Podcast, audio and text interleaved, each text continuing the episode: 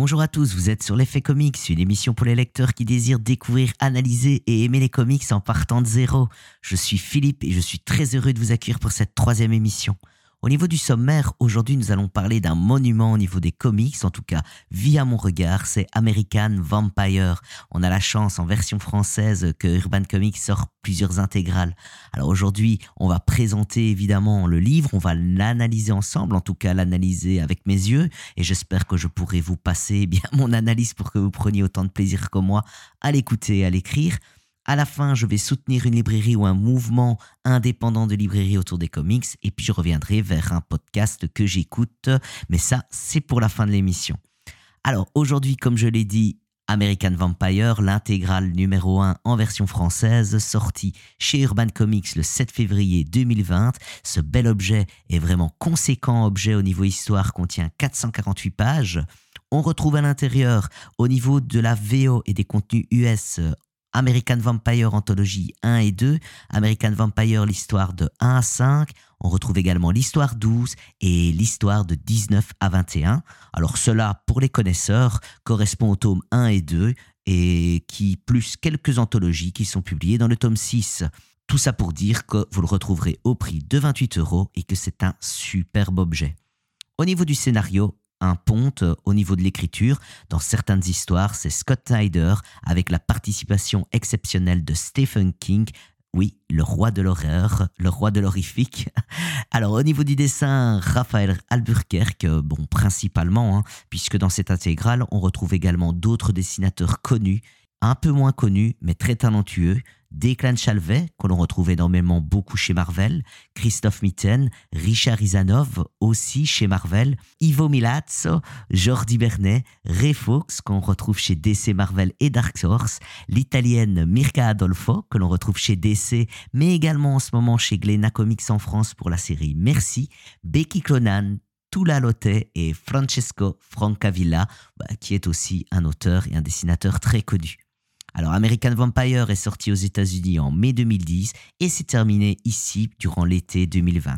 Petit point quand même avant de commencer l'analyse, en version française, il est important de savoir que euh, dans cette version française, euh, dans cette intégrale, ça ne suit pas tout à fait l'ordre d'apparition des histoires hein, quand elles ont été écrites aux États-Unis. Ici, ils ont eu la bonne ou la mauvaise idée, ce sera à vous de juger, euh, d'essayer de reprendre les histoires dans l'ordre chronologique des dates que l'on retrouve dans le scénario. D'accord Donc il faut savoir que dans la version US, une histoire peut, la première histoire peut très bien se passer en 1880, et puis on a une deuxième histoire euh, qui sera écrite, je ne sais pas moi, pendant la deuxième guerre mondiale, et puis la troisième va revenir dans le passé avec une autre date. Donc dans la version française, comme je l'ai dit, chez Vertigo, Urban Comics, on travaille pas comme ça, on les a toutes reprises et on les a mis dans l'ordre chronologique. Alors, est-ce que c'est une bonne ou une mauvaise idée? Je ne sais pas. Je n'ai pas connu les versions US, mais d'après mes lectures et les connaissances que j'ai au niveau des comics, les, personnes que je suis en podcast ou, sur des forums Discord, par exemple, eh bien, pour certains, c'est une mauvaise idée. Voilà, à vous de juger. Alors, au niveau du synopsis, on est en 1880, l'époque western. Alors, on a un personnage qui s'appelle James Book, qui travaille pour une agence de sécurité. Il escorte euh, le très dangereux bandit Skinner Sweet. Il le conduit vers le Nouveau-Mexique pour que celui-ci soit pendu après tous les méfaits qu'il a commis, euh, dont le plus grand dernier casse d'une banque. Il s'est terminé là-dessus. Bon, évidemment, Skinner Sweet, euh, c'est un meurtrier, c'est un violeur, c'est un braqueur de banque. Et dans cette histoire, bien, il s'est fait arrêter juste avant, juste après, pardon, avoir volé une grosse somme d'argent dans une banque. Évidemment, vous vous en rendez compte que ça ne s'arrête pas là. Tout ne se passe pas comme prévu parce que les complices de Skinner Suite pardon, vont faire dérailler le train dans lequel il a été capturé. Alors dans leur, suite, dans leur fuite, ils seront rattrapés par le propriétaire de la filiale bancaire du nom de Monsieur Percy. Alors celui-ci, c'est pas seulement un simple banquier, il fait partie d'une ancienne lignée de vampires européens qui sont venus dans l'Ouest pour s'enrichir et avoir la main mise sur les États-Unis. Skinner Sweet et sa bande, bon, évidemment, ben, seront attaqués et tués par ce vampire. Skinner Sweet sera laissé pour mort. Il sera enterré dans un terrain vague qui va être submergé par les eaux pour devenir un lac artificiel. Et donc là, voilà, ça, c'est le pitch. 30 ans plus tard, des scaphandriers avides d'argent vont plonger dans ce lac artificiel pour essayer de retrouver la tombe justement de Skinner Sweet qui a été euh, laissé pour mort par le vampire Monsieur Percy, ce que je vous expliquais avant, et ils vont essayer d'aller retrouver son corps dans le fond du lac pour essayer de retrouver des renseignements où est caché le magot de la banque qu'il avait braqué. Évidemment, tout va pas bien se passer. Skinner Sud va se réveiller dans son, dans son cercueil par les plongeurs, et puis il va sortir, et c'est là qu'il va découvrir qu'il est devenu un vampire très particulier. Donc voilà, je ne vais pas aller plus loin au niveau du synopsis parce que si je rentre dans les détails, je vais tout vous spoiler évidemment. Et c'est pas le but. Donc voilà le pitch, voilà, j'espère, la petite accroche qui vous donnera envie de le lire. Donc maintenant, ce qu'on va faire, c'est essayer d'analyser cette œuvre, ou en tout cas cette première intégrale. On va essayer de l'analyser ensemble. Alors l'idée originale, elle vient de Scott Snyder à la base, qui a envoyé un synopsis à Stephen King pour créer la première histoire de l'œuvre qui va s'appeler Premier sang et ce sera sous la forme d'un partenariat. Alors Snyder et King, faut savoir qu'ils sont très opposés à l'image des vampires qui a été créée à la fin des années 90 début 2000. D'accord? Donc si on se replonge un peu à cette époque-là, le vampire, il est mélancolique, il est romantique, il est dans une mouvance pré-roman gothique, je dirais, que l'on retrouve euh, au XVIIIe siècle en Europe. Alors si je peux dire pré-roman gothique, le mouvement littéraire, je dirais que c'est euh, euh, comment? Un engouement littéraire qui mélange sentimental et macabre. Avant les années 90, on sent des auteurs comme Anne Rice qui sont passés par, je vais dire, c'est eux qui vont former la jeunesse de tout ce mouvement, mais là on est quand même 25 ans avant avec Entretien avec un vampire Lestat le vampire et La Reine des damnés. Alors moi je considère ces trois romans comme cette jeunesse de ce courant moderne littéraire, hein, que je dirais euh, du romantisme Sainte-Nitouche si vous préférez, euh, qui va arriver à son paroxysme avec euh, Twilight en 2005. Donc Snyder et King, eux, ils sont vraiment pas dans cette mouvance-là. Eux, qu'est-ce qu'ils veulent? Ils veulent absolument revenir à des vampires qui tuent des tueurs avides de sang. À titre informatif, il faut bien vous dire qu'il faut du temps pour qu'un courant littéraire prenne forme et pour qu'il devienne une réalité. D'accord? Entretien avec un vampire est paru en 1976 et va reposer et va reposer pardon une question dans les romans qui est que ressent une créature de la nuit L'auteur va se demander par exemple ben, qu'est-ce que va raconter un vampire sur sa non-vie si quelqu'un venait l'interroger? Pouvons percevoir le principe des états d'âme et de la naissance du mouvement, je vais dire romantisme Sainte-Nitouche, qui va naître 25 ans plus tard. Snyder et King, ils sont très opposés à ça, ils sont très opposés au côté romantique, quoique finalement, après la lecture du premier, je trouve qu'on retrouve quelques éclats de ce romantisme, et j'y reviendrai plus tard, mais surtout, ils veulent revenir aux fondations cruelles du vampire. Comme le dit Stephen King dans la préface que vous pourrez lire dans l'intégrale tome 1, lui dit ceci, donc là je vais le citer, le vampire est un tueur à sang, froid, assoiffé, de sang chaud. Bon voilà, Stephen King, lui, quand il va lire le synopsis, en tout cas les premières idées de Snyder, il va être séduit par le projet. C'est pour ça qu'il va collaborer avec Snyder et il va écrire vraiment les origines via une nouvelle qui va s'appeler Mauvais sang. Oui, j'ai dit premier sang dans le, au début, je m'en rends compte euh, en le disant, mais non, la nouvelle, elle va s'appeler Mauvais sang. Alors ceci, je peux dire que c'est la base de la mythologie de tous les personnages principaux qu'on va découvrir dans American Vampire Intégral 1. Donc c'est là qu'il va poser les bases, comme je dis, de la mythologie. C'est un peu le ciment de American Vampire. Et tout ça, on va l'aborder dans cette émission, mais surtout lorsque je ferai une petite émission sur l'intégrale numéro 2. Là, je pourrais spoiler ce numéro 1, et là, on va pouvoir vraiment décortiquer chaque personnage. Puisqu'ici, dans cette émission, je ne vais pas décortiquer les personnages, je vais surtout décortiquer et analyser l'histoire et les différents pans scénaristiques que l'on peut retrouver. Au niveau d'un premier pan, euh, je vais pas dire un pan, mais je vais dire une première analyse euh, scénaristique ou en tout cas un premier regard, je l'ai appelé le regard darwinien. Scott Snyder, dans son œuvre, va l'attaquer sous un angle de Darwin.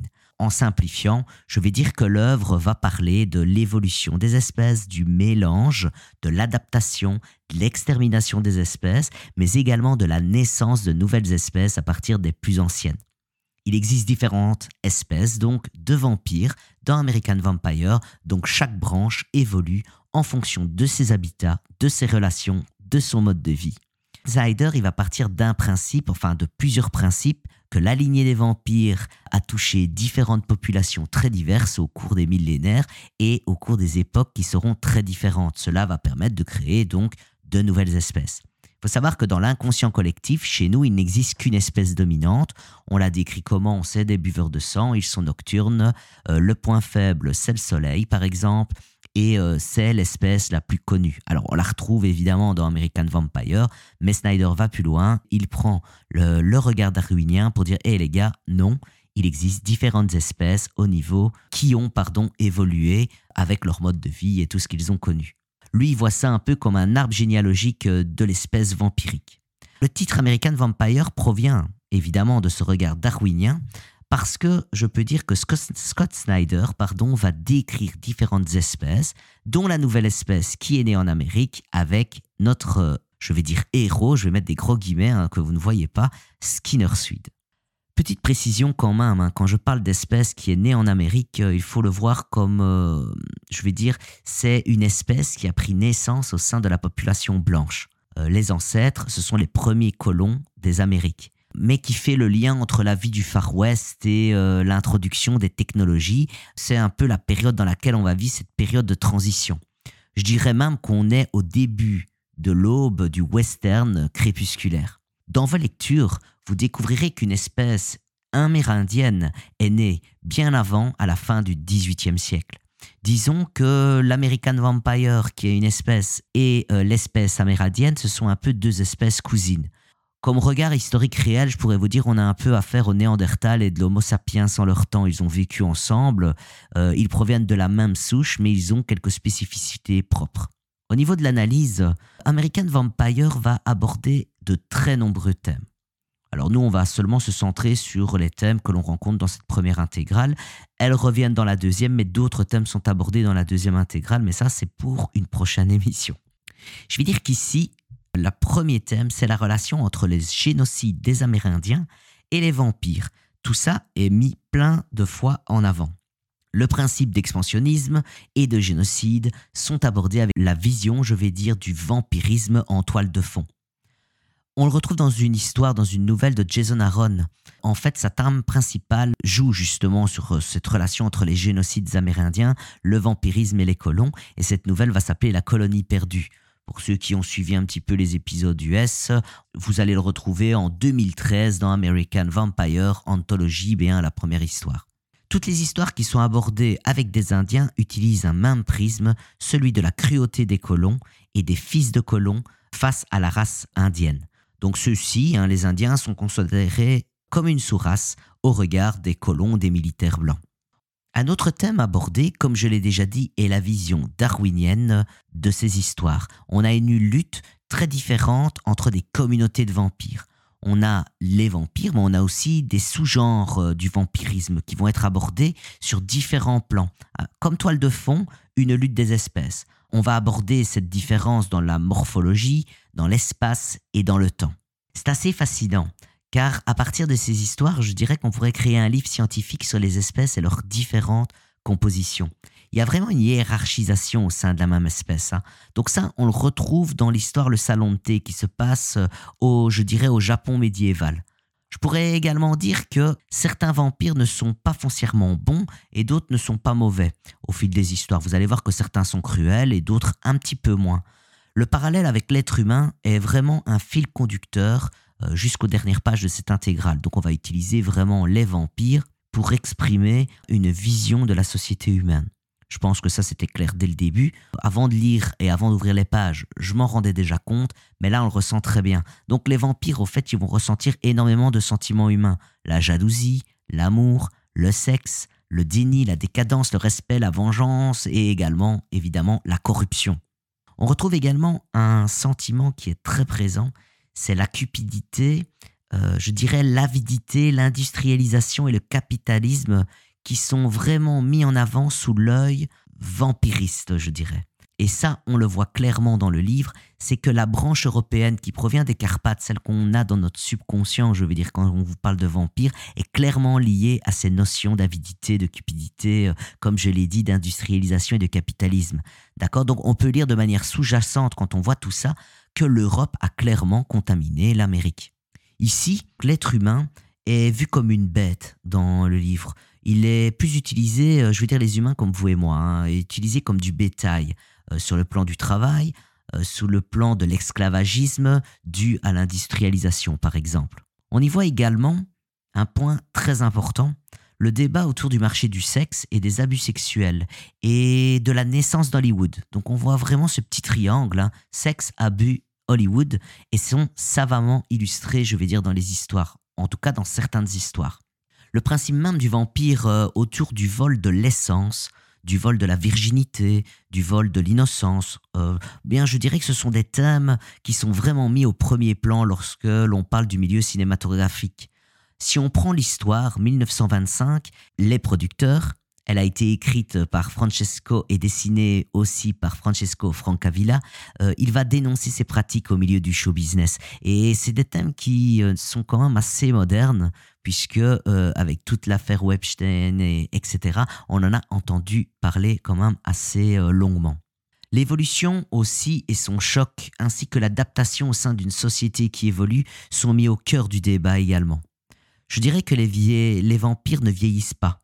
Ils s'adaptent ou non hein, avec la société. Par exemple, si on prend euh, notre héros, avec je prends des gros guillemets, le vampire Skinner Suite, eh bien c'est vraiment un exemple d'un cow-boy qui sera confronté à l'industrialisation progressive de l'Est américain. Il rejettera ce changement de société et puis il va devenir décadent, mais vous allez voir qu'il, je pense, rebondira avec le temps. Tout ça pour dire que l'immortalité n'est pas facile en termes d'acceptation de ce qui était, de ce qui est, de ce qui adviendra. Un autre thème important que l'on retrouve dans cette intégrale et qui est quand même, pas quand même, mais qui revient dans pas mal d'histoires, c'est le thème du viol. Le thème du viol, attention, est intelligemment illustré par la patte graphique des dessinateurs. Il est souvent suggéré avec un avant et un après graphique. Si on prend l'histoire 1925, l'initiation, eh bien c'en est un parfait exemple.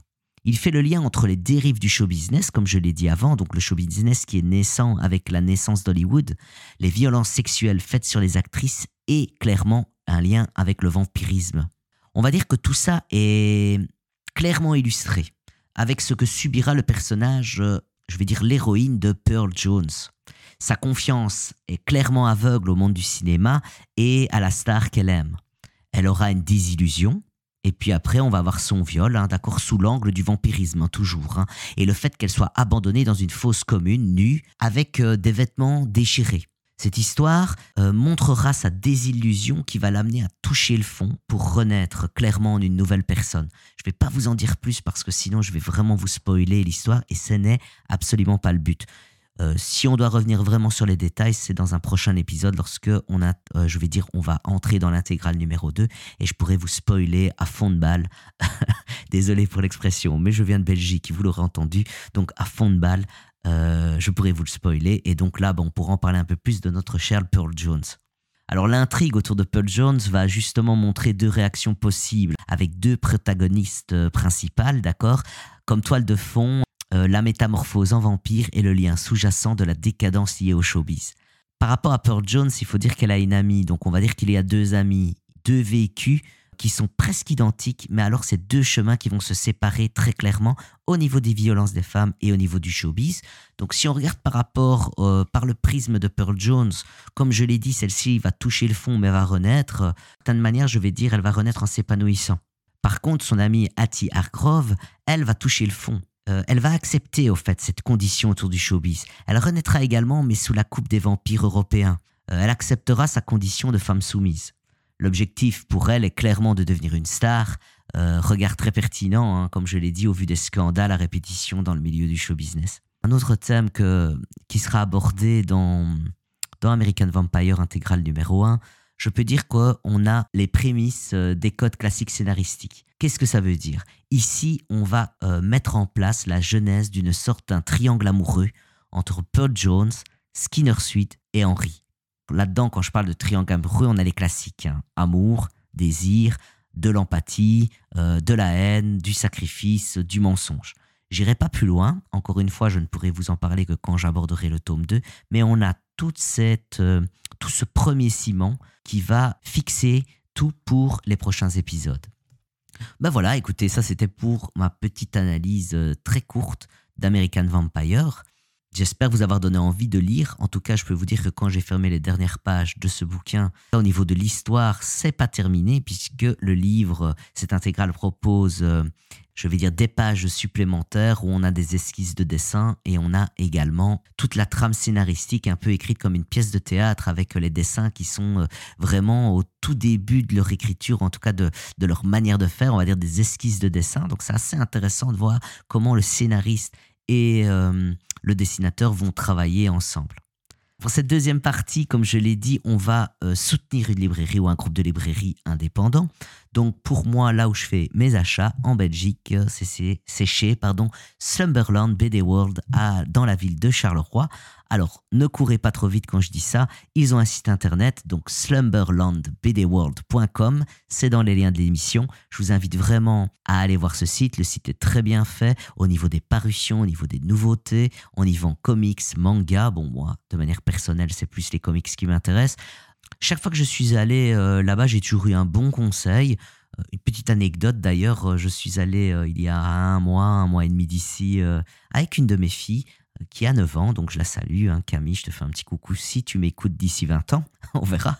On est allé ensemble parce qu'elle voulait commencer les mangas et donc on a trouvé, enfin grâce à, la vendeuse qui est une passionnée de manga, eh bien on a trouvé pas mal de petits bouquins qui allaient clairement avec son âge de 1 et puis qui allaient vraiment avec les centres d'intérêt qu'elle recherchait. Donc ben voilà, euh, je vous invite vraiment à aller voir Slumberland BD World. Ils ont le site internet, comme je l'ai dit, bien allez faire un petit tour. Évidemment, euh, commander, aller chercher en click and go, ça, tout est possible. Voilà, pour cette troisième partie d'émission, bien voilà, ben, je vais soutenir un podcast. Je vais aujourd'hui soutenir, après mes amis euh, de Comic City. Je vais soutenir aujourd'hui également Comicsphere. Donc c'est le podcast Comicsphere que vous pouvez trouver sur comicsphere.fr. Il y a cinq saisons ainsi que beaucoup de hors-série. Le dernier épisode de Comicsphere qui date de début novembre 2020 traite des coups de cœur, des coups de gueule, mais surtout le thème horrifique. Donc ils vont prendre, je dire, différents comics. Ils sont deux intervenants. Chacun d'eux va prendre deux comics DC, deux comics Marvel et deux comics indépendants. Donc je salue Grépigeon et Spades. Donc ben, vous mettez un petit arrobas devant et vous les retrouverez très très vite sur Twitter. Ils partagent leur expérience autour des comics avec beaucoup d'humour, beaucoup de sérieux et je peux vous dire qu'ils sont parce qu'ils connaissent énormément de choses. Ben voilà, je fais un, donc un coucou à Comics Fair et ben, je vais m'arrêter ici. Moi, je suis Philippe. Vous pouvez me retrouver sur Twitter, Aperture Corp. Bien sûr, nom de profit Philippe Réal. J'ai aussi un site internet pour les curieux où j'ai des fanzines, des podcasts, je fais de la photo. Bon, voilà, je, mets un peu, c'est un peu mon fourre-tout, mon portfolio. Pour les curieux, c'est Philippe Réal, R-E-L-E.eu. Voilà, je vous remercie pour cette émission d'Effet Comics. Et puis, ben, on se retrouve euh, très très vite, j'espère. Au revoir.